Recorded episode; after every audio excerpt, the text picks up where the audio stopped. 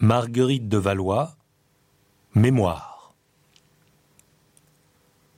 Partant comme les géographes nous décrivant la Terre, quand ils sont arrivés au dernier terme de leur connaissance, disent au-delà, ce ne sont que déserts sablonneux, terres inhabitées et mers non naviguées. De même, je dirais n'y avoir au-delà que le vague d'une première enfance, où nous vivons plutôt guidés par la nature, à la façon des plantes et des animaux, que comme hommes régis et gouvernés par la raison. Et laisserait à ceux qui m'ont gouverné en cet âge-là cette superflue recherche, ou peut-être en ces enfantines actions s'en trouverait-il d'aussi digne d'être écrite que celle de l'enfance de Thémistocle et d'Alexandre Desquelles pourrait être la réponse que je fis au feu roi mon père peu de jours avant le misérable coup qui priva la France de repos et notre maison de bonheur.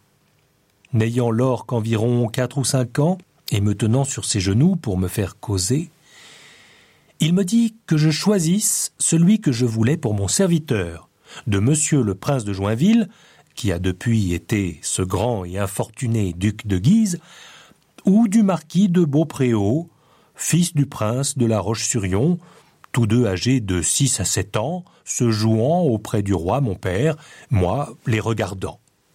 Je lui dis que je voulais le marquis. Il me dit pourquoi?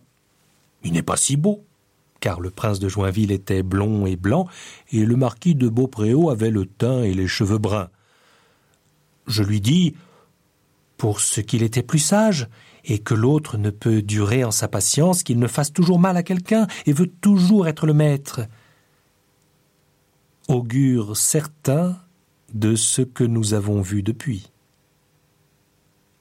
Marguerite de Valois